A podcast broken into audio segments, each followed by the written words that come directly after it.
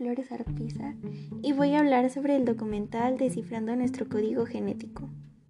En lo personal me pareció muy interesante el documental ya que habla del ADN y de lo importante e interesante que es.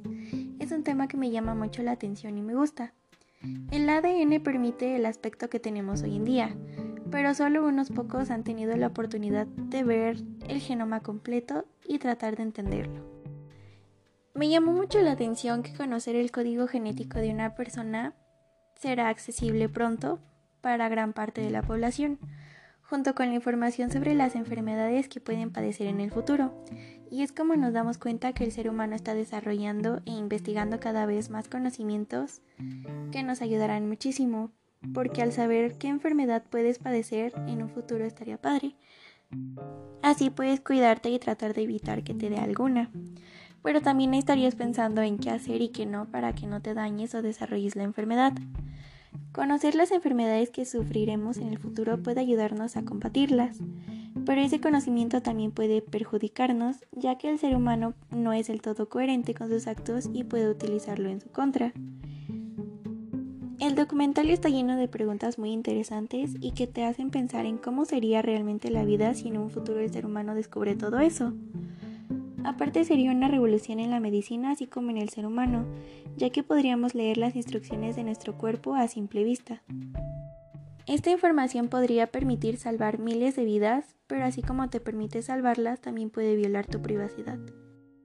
El ADN es la molécula básica de la vida y a partir del ADN se rompe en fragmentos para que sea más fácil de secuenciar.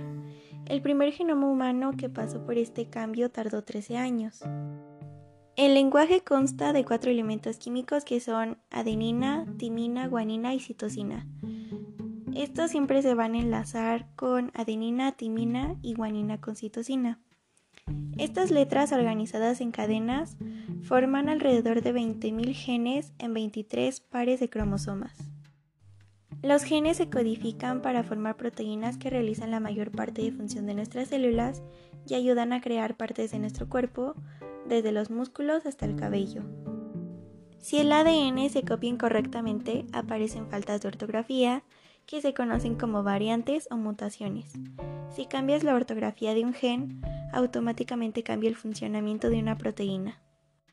Los genomas humanos son idénticos en un 99.9%, pero si analizamos el ADN de nuestra saliva, nos daremos cuenta de cómo la ortografía a veces es diferente en personas, lo que ocasiona las enfermedades o las malformaciones.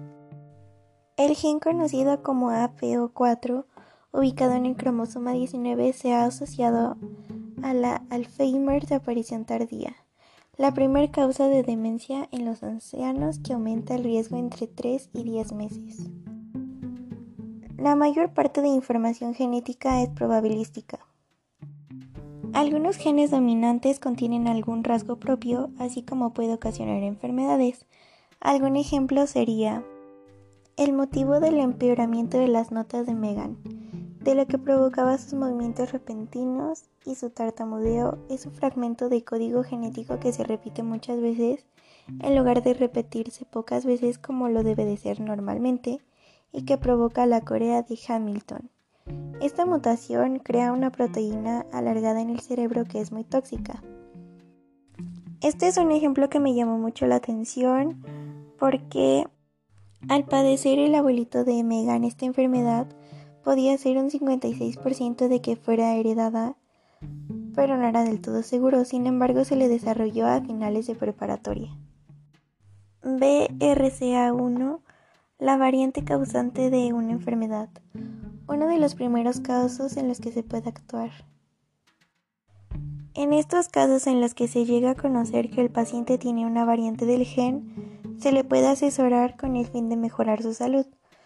Una de estas variantes provoca coágulos mortales que pueden prevenirse si se toman periodos de inmovilidad o si se toman anticoagulantes. Otra variante nos indica que podríamos sufrir un ataque al corazón incluso durante la adolescencia. Hay un descubrimiento que llamó mucho mi atención y es que los científicos han logrado encontrar 200 genes que se pueden intervenir. Entre ellos hay uno que aumenta las probabilidades de padecer cáncer de colon antes de los 45. Con esto nos podemos dar cuenta de las variedades de descubrimientos e inventos que se han logrado alrededor de muchos años con el fin de mejorar la salud de la humanidad y tratar de prevenir mutaciones o enfermedades, ya sea por genética o por alguna falla de ortografía en el gen, ocasionando una variante o malformaciones.